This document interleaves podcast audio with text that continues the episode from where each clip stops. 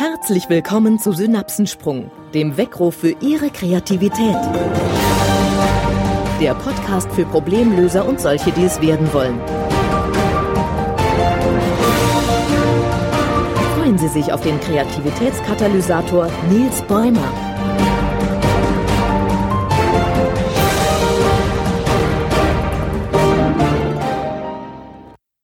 Was bisher geschah. In der vergangenen Übungsfolge beschrieb ich verschiedene Möglichkeiten, die Anerkennung nach innen und außen zu trainieren. Beispielsweise mit der Avatar-Übung, die Ihnen ganz neue Augenblicke für die Welt eröffnet. Oder die Gewagt-Technik als Kreativturbo für jede Brainstorming-Runde. Wer heute zum ersten Mal dabei ist, dem empfehle ich, zum Gesamtverständnis des Aufbaus vom Podcast Synapsensprung auf Folge 1 zu hören. Liebe Hörer, willkommen zum Fokusthema Mut aus der Hauptkategorie kreatives Denken. Mutig, dass Sie mich auch heute hören. Wir sind in Deutschland zwar ein Land mit großer Biertradition und sehr vielen Brauereien.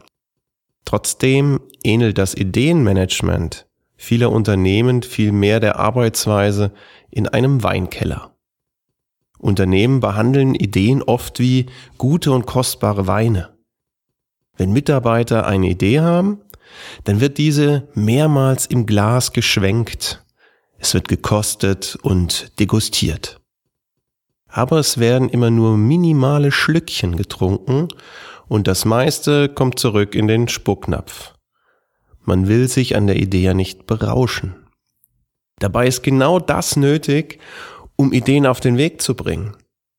Wir müssen mit unseren Gedanken ganz in sie hineintauchen, uns ganz auf die Geschichte hinter der Idee einlassen. Und das erfordert Mut. Denn es könnte ein Fehler dabei entstehen. Die Idee könnte scheitern. Also belassen Unternehmen die Idee lieber in ihrer Flasche und verkorken sie möglichst fest und luftdicht. Anschließend werden die Flaschen in den untersten, den kühlsten und den dunkelsten Keller gebracht, um dort zu reifen und noch besser zu werden. Jeden Monat kommt vielleicht einmal jemand vorbei. Wahrscheinlich der Innovationsbeauftragte und die Flaschen werden gewissenhaft und planvoll einmal abgestaubt und umgedreht damit die Idee noch besser reifen kann. Und wenn die Idee nach einigen Monaten oder Jahren dann wieder ans Licht gebracht und geöffnet wird, wundern sich die Entscheider, warum sie auf einmal nicht mehr so toll schmeckt wie am Anfang. Wahrscheinlich ist sie mittlerweile sogar schlecht geworden. Die Idee ist gekippt. Okay, es gibt für bestimmte Ideen auch passende Zeiten. Und es kann passieren, dass die Zeit noch nicht reif für eine Idee ist. Das war aber vor allem früher so, als sich unsere Lebensumstände noch langsam und relativ stetig verändert haben. Heute verändert sich alles geradezu rasend schnell. Ideen, die eben noch neu und erfolgsversprechend waren, sind morgen schon out. In unserer Zeit der Schnelllebigkeit heißt es, Ideen schnell an den Start zu bringen sie möglichst schnell, aber ohne zu hohes Risiko zu testen. Beispielsweise erst auf Teilmärkten und im kleinen Rahmen. Die Zeit für Weinkellerhaltungen von Ideen, die ist aber definitiv vorbei. Eine der notwendigen Eigenschaften, die Menschen und Unternehmen brauchen, um von dieser Lagerung zur Umsetzung zu kommen, das ist Mut. Bleiben wir beim Bild der Flasche. Ich vergleiche Ideen gerne mit einer Flaschenpost. Nur wenn die Flaschenpost zum richtigen Zeitpunkt am richtigen Ort ankommt und dort auch von der richtigen Person bzw. Gruppe gefunden wird, war die Versendung erfolgreich. Und auch eine Idee muss zum richtigen Zeitpunkt am richtigen Ort mit den richtigen Empfängern zusammenkommen, um erfolgreich umgesetzt werden zu können. Anscheinend soll der große Vordenker Steve Jobs vor Jahren einmal gesagt haben, dass Apple niemals Handys bauen wird. Die Zeit war entweder noch nicht reif dafür oder er hatte keine Ahnung von seinem Job. Wie wir heute wissen, hat er seine Meinung rechtzeitig geändert. Um nun die Chancen für eine erfolgreiche Flaschenpostversendung zu erhöhen, gibt es ganz unterschiedliche Möglichkeiten. Wir können das Meer beobachten, um die ideale Zeit abzuschätzen, die Flasche loszuschicken. Wir beobachten Ebbe und Flut und erkundigen uns über Meeresströmungen. Im Wettbewerb spricht man dann von Marktforschung. Wann gehe ich wo mit meiner Idee auf den Markt? Was weiß ich über meinen Käufer? Um noch sicherer zu gehen, werfen wir unsere Flaschenpost nicht einfach ins Meer, nein, sondern wir legen sie auf ein Schiff, das steuerbar ist. Wie bei einem guten Projektmanagement können wir dann durchgehend unser Schiff steuern und die Richtung immer wieder beeinflussen. Und trotzdem kann ein Sturm unser Schiff zum Kentern bringen und die Flaschenpost kommt nicht an. Oder wir werfen nicht nur eine Flaschenpost ins Meer, sondern gleich hunderte, in der Hoffnung, dass eine davon ankommen wird. Und auch dann können wir nicht sicher sein, dass die Flasche zur richtigen Zeit ankommt. Wir erhöhen allerdings die Wahrscheinlichkeit. Das alles sind unterschiedliche Strategien zur erfolgreichen Umsetzung von Ideen, die verschiedene Risiken und Chancen mit sich bringen, dabei aber auch Ressourcen in unterschiedlichem Ausmaß erfordern. Zwei Dinge sind jedoch immer sicher. Erstens, wir können nie wissen, ob unsere Flaschenpost das Ziel erfolgreich erreichen wird. Jede Flaschenpost kann untergehen. Jede Idee kann scheitern. Es gibt niemals eine Gewissheit bei der Umsetzung neuer Ideen. Und zweitens, wer seine Flaschenpost nicht ins Meer wirft, wird seine Botschaft ganz sicher auch nicht überbringen. Übertragen heißt das, wer mit seiner Idee nicht an die Öffentlichkeit bzw. auf den Markt geht, wird seine Idee ganz sicher niemals umsetzen. Um erfolgreich zu sein, müssen wir den Mut aufbringen, Flaschen womöglich zu zerschlagen, Scheitern zu riskieren. Ohne meine Idee auf Reisen zu schicken, werde ich nie erfahren, ob sie auch ankommen kann. Ideen und die Flaschenpost im Keller zu horten, hat heute keinen Sinn mehr. Kreativität braucht Mut und Fehlertoleranz. Nur mit ausreichendem Mut setze ich meine Idee in die Welt und auch der Kritik aus. Ich riskiere die Möglichkeit des Scheiterns. Diesen Mut brauchen Sie als Mensch und auch als Unternehmen. Individuell ist es eine Fähigkeit und Charakterzug, in einem Unternehmen prägt es die Kultur.